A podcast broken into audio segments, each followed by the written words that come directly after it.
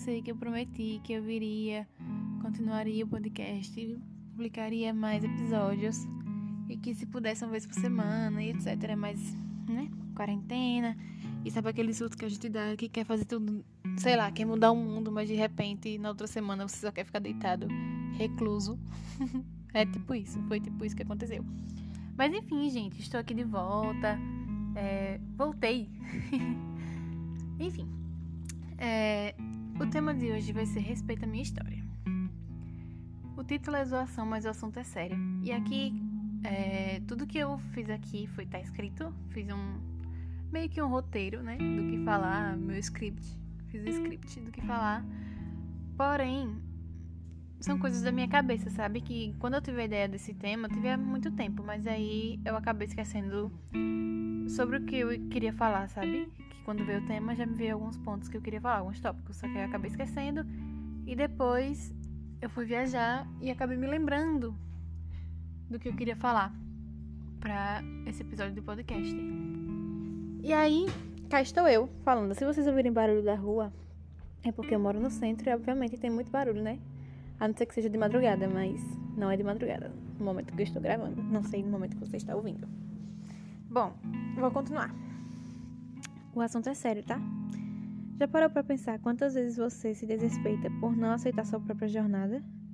Cada pessoa é única e, sendo assim, tem sua própria história. Respeitar o seu próprio tempo e a história é respeitar quem você é.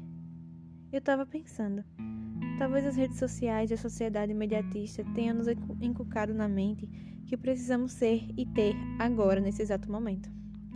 Por exemplo, você certamente já ouviu a frase: tempo é dinheiro. Então, tecnicamente, o tempo que você está gastando aqui poderia estar ganhando dinheiro, estudando, correndo atrás. Mas calma, calma, calma, calma. Não é para sair agora, viu? Termine de ouvir primeiro. Enfim, voltando. Será mesmo? Será que você tem que ser e ter agora? Sabe, indo mais a fundo, parece ser mais lógico acreditar que nossa sociedade não está pronta e nem madura, emocionalmente falando, para estar na internet e receber tanta informação em tão pouco tempo. Daí vem a comparação. E são dados baseados nos meus pensamentos no momento reflitão.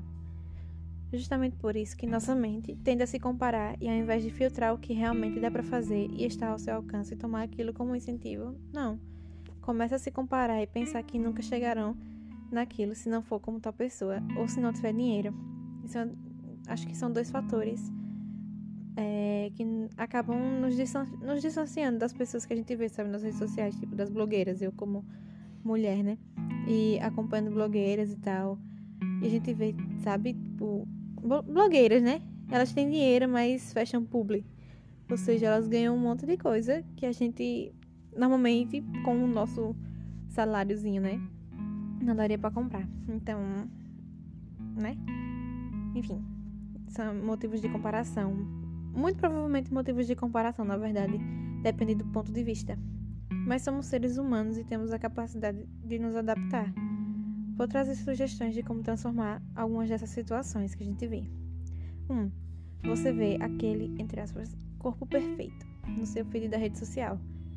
O que logo pensaria? Nunca vou ter esse corpo. E como transformar esse pensamento? O que eu posso fazer considerando o que eu tenho em mãos hoje? Considerando a situação mais difícil, você pode acordar 15 minutos antes do seu horário, fazer um alongamento, baixar algum aplicativo de exercícios e fazer em casa mesmo uma vez na semana e gradualmente aumentando, de acordo com seu ritmo e disciplina. Observação: disciplina também é algo construído, tá? Esse pode ser um tema para outro podcast. Outro episódio, na verdade. 2. As histórias de, entre aspas, um amor perfeito. O que você pensaria? Não tem mais ninguém assim no mundo. Nunca vou viver um amor desse. Como transformar esse pensamento? Vou primeiro buscar ser essa pessoa que quero encontrar, que se ama, respeitosa, que possui valores, enfim, acrescenta aqui características realmente importantes. E primeiro seja essa pessoa. Deixe que a vida te trará. Cada coisa tem seu tempo e você e se você atropela, você só sai machucado. Espero que sim, porque às vezes a outra pessoa não tem nada a ver com você querendo atropelar tudo e sai machucado também, viu? Bom, vimos aqui duas situações. E o que isso tem a ver uma coisa com a outra? Facinho. Tudo isso faz parte de sua história. Cada mínimo detalhe faz parte de sua história. A forma como você enxerga o mundo e pensa vai dizer muito sobre você e sobre como você vai viver. É sobre decidir ser feliz independente do que aconteça. É fácil? Não mesmo. Mas ninguém diz que é. E talvez para uns seja muito mais difícil que para outros. Mas posso falar? A dec... Posso, né? Na verdade, já tô falando. Enfim, a decisão pode ser difícil e o caminho árduo até chegar lá. Mas quando se chega, você vê. Nada vale a paz que você tem e a felicidade de ser quem é. Somos passageiros e a dificuldade aqui é mais ainda. Respeite seu próprio tempo e a história para ter paz consigo mesmo e parar de correr atrás de coisas fúteis. Pegue o que você tem hoje e faça sua jornada melhor hoje. Respeite sua história. E aí tem um filme que eu queria indicar, sabe? É, o nome se chama Soul. Acho que é da Pixar, enfim, tem no Disney. E é muito legal, vai te ajudar a refletir bastante sobre esse tema. Outra coisa também para quem acompanha, para quem não acompanha também é uma boa indicação, tá, gente? É um vídeo do Jesus Copy, Jesus Copy, C-O-P-Y, sobre esse filme, né? Soul, no YouTube. Soul se escreve S-O-U-L, tá? Enfim, era isso que eu tinha para dizer hoje com esse tema. E eu achei bem interessante. Tanto que eu pensei, sabe? Eu viajei muito mais do que eu escrevi, na, né? Porque também tem coisas que a gente não consegue é, descrever, né? Às vezes a gente pensa e tenta até, sei lá, colocar no papel, mas não é a mesma coisa, sabe? A gente não, nunca vai conseguir transmitir tudo que tá na nossa mente para um papel. Porém, eu escrevi essas coisas assim pra gente pensar, sabe? Em transformar realmente nossa história. Primeiramente, aceitar o que acontece. Se algo de ruim que você não tem controle acontece, então você só aceita, sabe? E muda seu ponto de vista para poder lidar com aquilo.